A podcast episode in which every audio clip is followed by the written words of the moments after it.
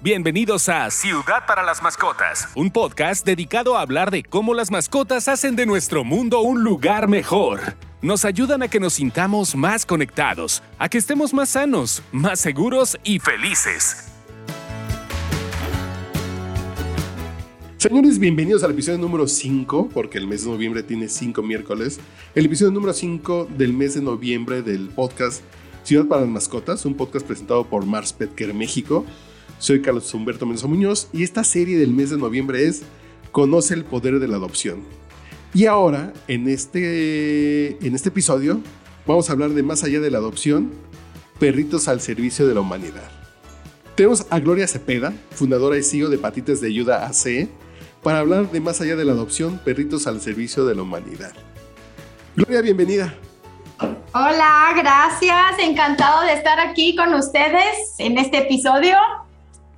Y lo que buscamos en este episodio, Gloria, es que las personas que nos escuchen se sensibilicen sobre el poder de la adopción y compartir lo que hace un albergue como Patitas de Ayuda AC y cómo esta labor de perros de asistencia impacta, nos impacta de manera positiva en la sociedad. Si quieres, comenzamos. Platícanos un poquito qué es Patitas de Ayuda, cómo, cómo nace.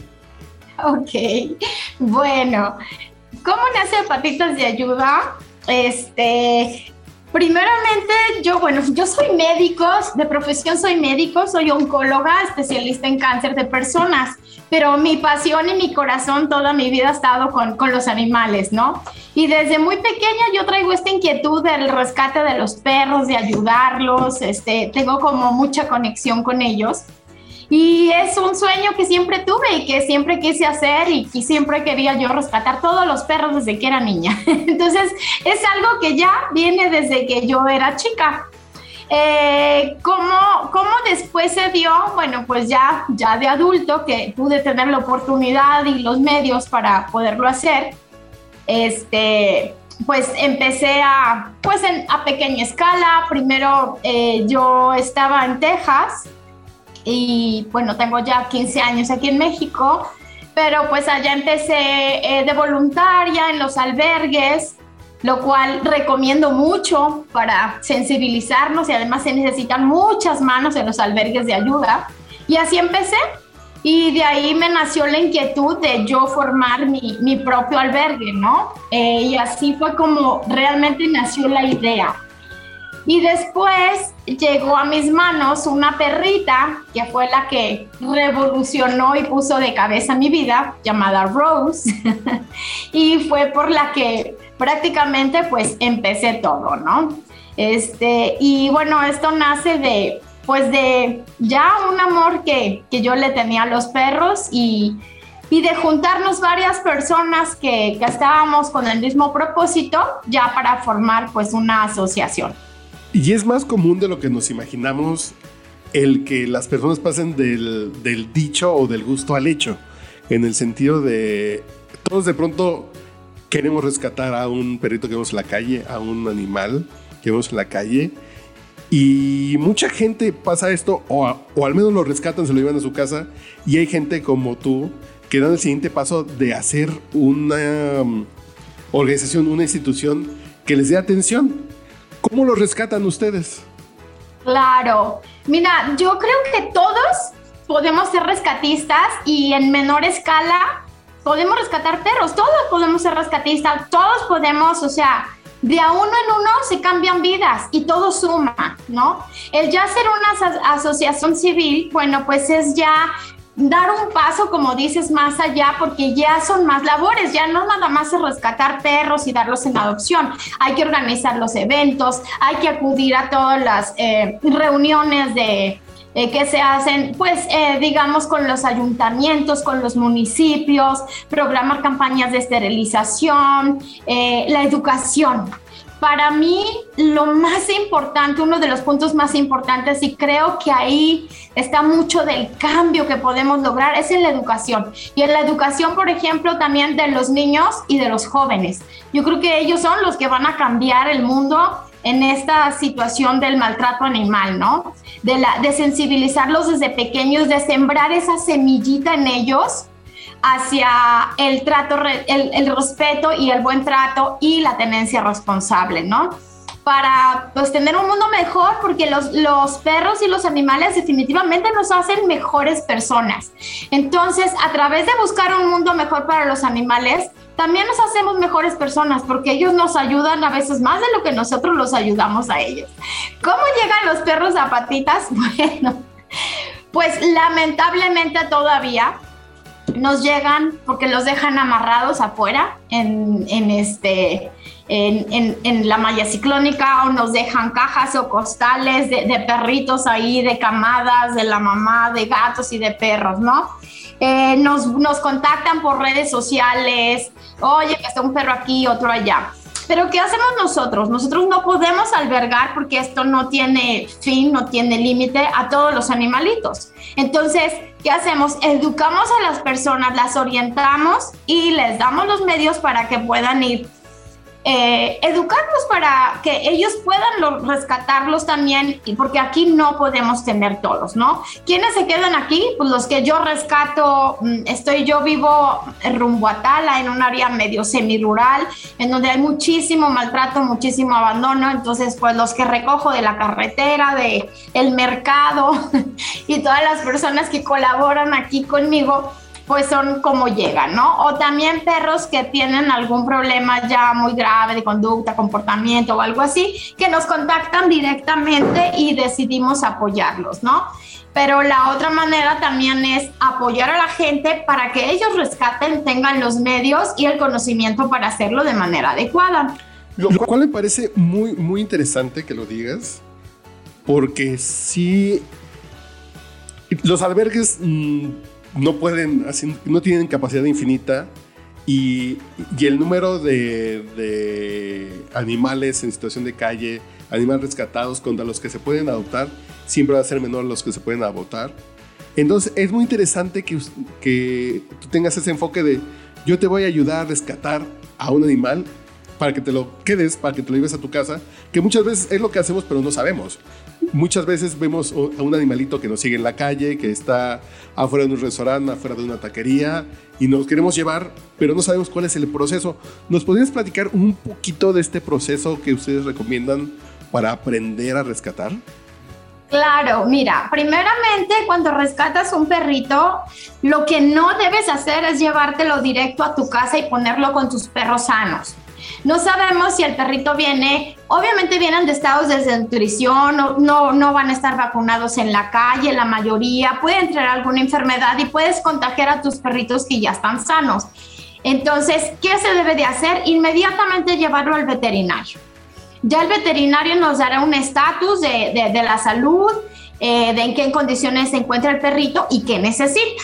Entonces, ya eh, lo recomendable es que se quede unos días ahí en aislamiento, digamos, es un periodo de cuarentena de algunos días para ver que el perrito esté bien, que no vaya a desarrollar una enfermedad. Y bueno, ya si procede porque el perro no esté tan desnutrido o eso, empezar su protocolo de adopción, ¿no? Si no, bueno, pues se lo pueden llevar a casa, empezarlo a nutrir, a que engorden un poquito, a que estén en mejores condiciones generales.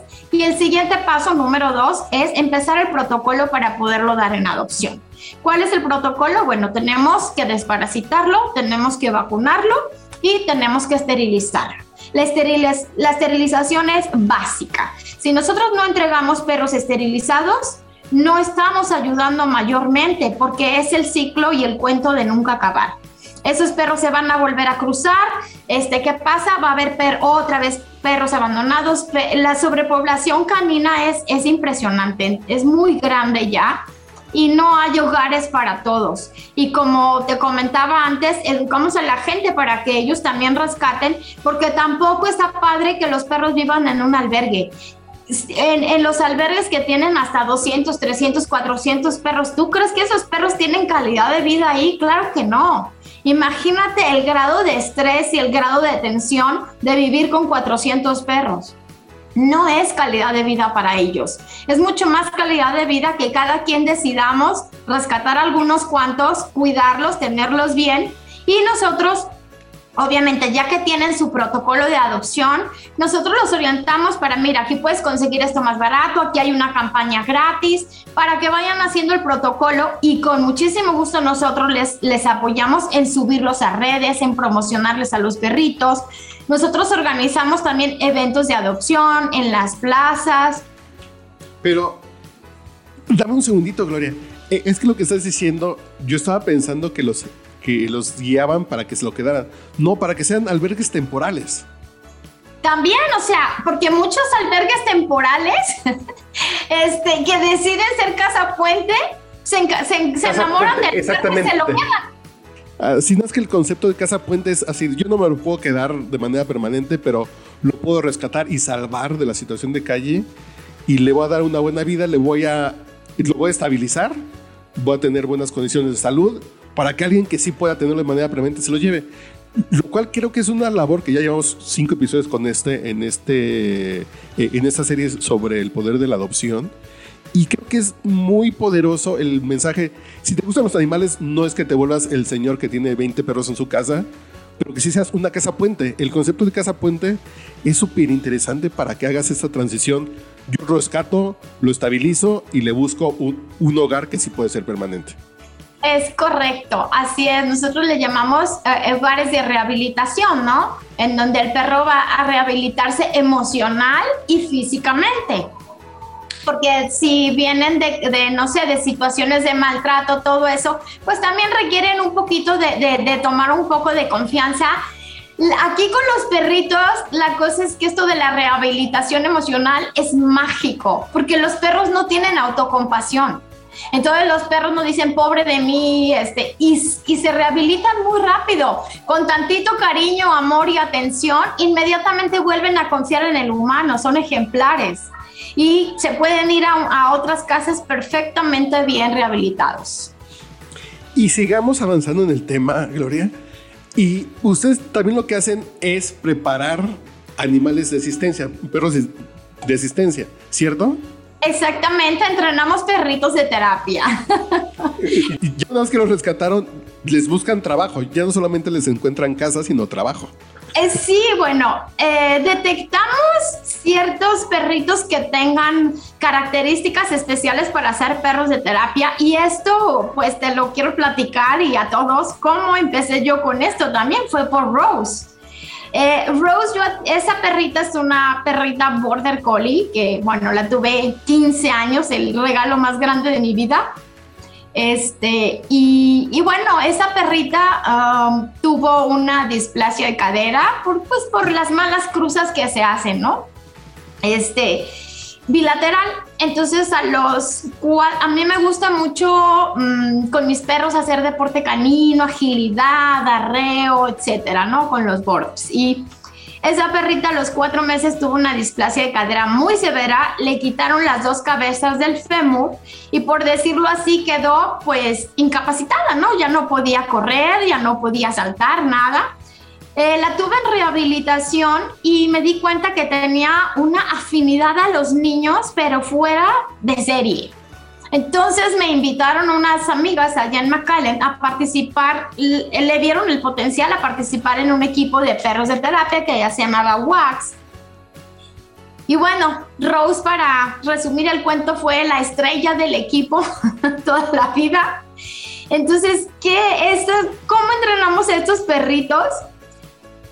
Pues se tienen, se hace un test de, de, temperamento, ¿no? Porque sí tienen que tener un temperamento muy especial, eh, en donde sean muy afines hacia la gente, mucho más afines a la gente que a otros perros. Y además tienen que tener un una, una mente muy equilibrada, ¿no? Porque pues van a trabajar con niños discapacitados, entonces no se pueden estar asustando de, de cuando ven muchos niños o de ruidos extraños, etcétera. Entonces, ¿cómo se seleccionan? Eh, cuando vemos que un perrito tiene mucha afinidad hacia las personas, ya le hacemos el test. Y si pasa, cuando lo damos en adopción, platicamos con el nuevo adoptante para invitarlo a que forme parte del equipo de perros de terapia y se entrenen, porque tienes que, eh, no nada más es entrenar al perro, es entrenar al manejador, es son un binomio. Entonces, Eh, hemos llegado a entrenar ya ahorita el equipo cuenta con 30 binomios y es una labor hermosa. Nosotros desde el 2009 tenemos un taller aquí en, en, en el CRIT, en el Teletón, en donde todos los jueves vamos a dar terapias asistidas con los perritos.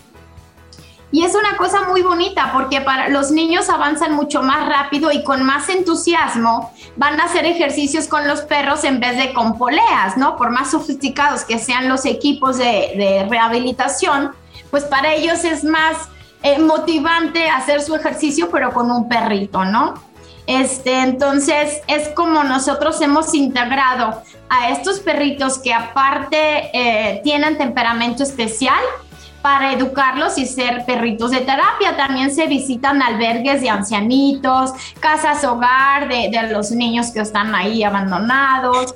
Eh, en todas las instituciones que tengan niños con capacidades este, diferentes y es una labor muy hermosa, ¿no? Porque para mí es el sello de oro de patitas de ayuda, porque es demostrarle a la sociedad que un perro que una vez le dieron la patada en el trasero y, lo tiraron a la calle y, no sé cuántas cosas, hoy día está rehabilitando gente, está rehabilitando niños, ancianitos. Entonces es muy bonito ver cómo las segundas oportunidades, darle a estos perritos una segunda oportunidad hasta dónde puede llegar, ¿no?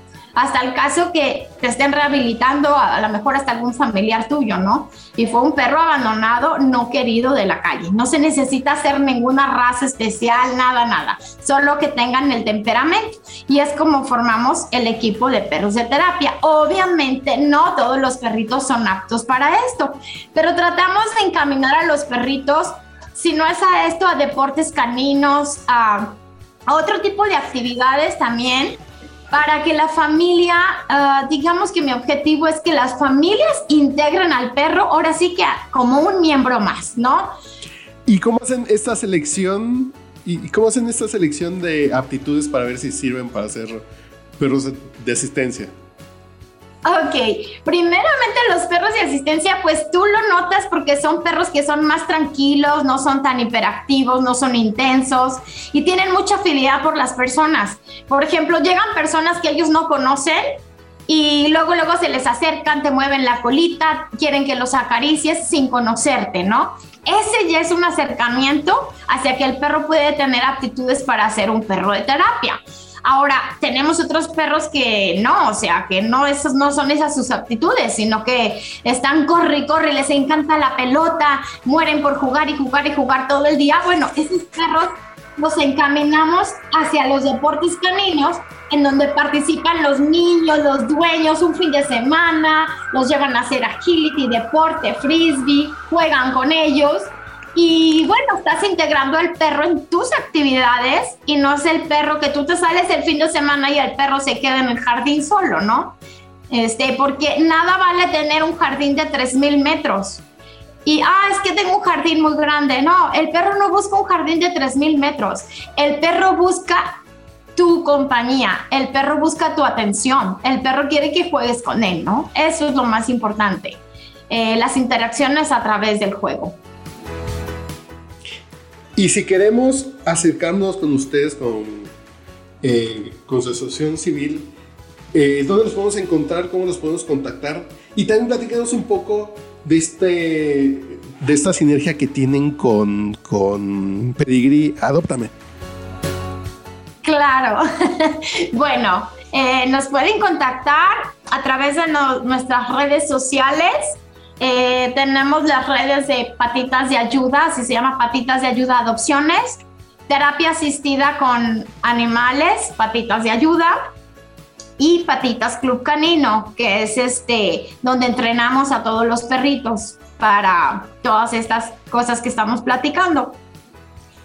Y con Pedigría Adoptame tenemos la sinergia, bueno, pues es el programa más importante de adopciones en, la República, en donde tenemos el gran privilegio de tener ese apoyo.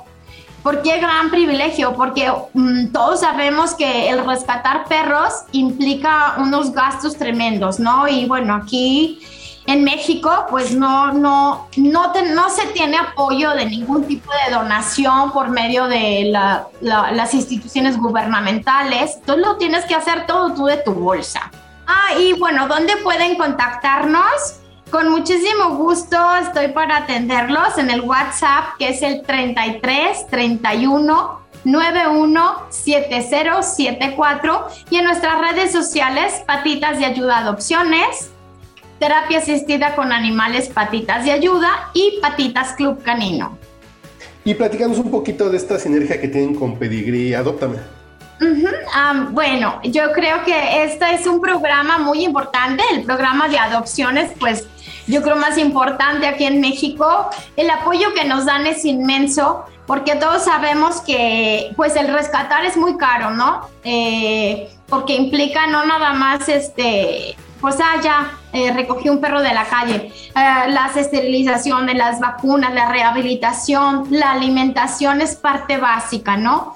El tener una buena alimentación ayuda a que nuestros perritos se recuperen físicamente más rápido, que recuperen peso, que los problemas de la piel se, se resuelvan más rápido, que su sistema inmune se vuelva a estabilizar. Entonces, todo este tipo de situaciones y pues el alimento es caro y cuando manejas un volumen alto, nosotros manejamos entre 50 a 70 perros de promedio mensual, pues el alimento que te puedo decir es, no es muy caro, es carísimo. Entonces, ese recurso que se tendría que utilizar en comprar alimento, bueno, pues lo podemos utilizar en pagar medicamentos, en, este, en tratamientos veterinarios, en cirugías. Se recogen a veces perros este, atropellados que necesitan de cirugías ortopédicas, perritos que están muy mal y se les tiene que pagar el internamiento hospitalario. Todo este tipo de situaciones y gastos, ¿no? Entonces, el tener un apoyo de que nunca, nunca les falte el alimento a los perros, y es un respiro y, una ayuda enorme. Y en además... casos es la principal preocupación de los albergues, ¿no? Claro. La preocupación de los albergues es alimentar. ¿Qué les voy a dar de comer? Claro, o sea, tenemos que ser bien claros un perro que está en situación de calle desnutrido, este, con sus defensas bajas y todo, sin una alimentación no va a salir adelante, sin una buena alimentación. Entonces, claro que es un tema, yo diría, principal, ¿no? Para, para poder, es más, es básico, no puedes hacer un protocolo en un perro ni de esterilización ni de vacunación ni nada si primero no lo tienes recuperado físicamente y eso se hace en base a una buena alimentación. Y para nosotros no tener la preocupación de que los perros no van a tener alimento, híjole, es una carga tan liberadora entonces nos permite enfocarnos a hacer todas las demás actividades que tiene la asociación civil sin estarnos preocupando de este de que, si voy a tener alimento para el perro. Y Pedigrí no se queda aquí, o sea, el programa Pedigrí Adoptame no nada más es te mando los costales de alimento, tenemos programas de capacitación, de ayuda, de apoyo, de interacción, plataformas que también nos ayudan a estar promocionando los, los animalitos en Pedigrí Adoptame eh, para conseguir, es otra manera de conseguir adoptantes. Eh, entonces digo, es un programa muy completo y la verdad pues yo me siento muy privilegiada de que mi asociación haya sido seleccionada para pertenecer a este programa.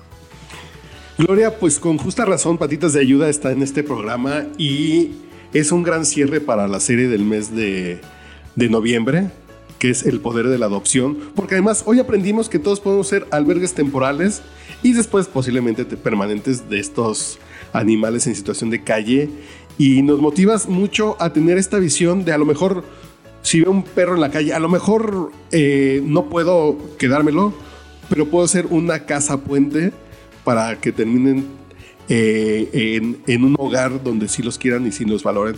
Muchas gracias. Eh, tres, dos. Muchas gracias, Gloria. Y nos seguimos escuchando en la serie del mes de diciembre del podcast Ciudad para las Mascotas, un podcast presentado por Mars Petker México. Gracias, Gloria. ¿Te gustó este podcast? Suscríbete y recomiéndalo. Síguenos en redes sociales. Ciudad para las Mascotas en Facebook e Instagram.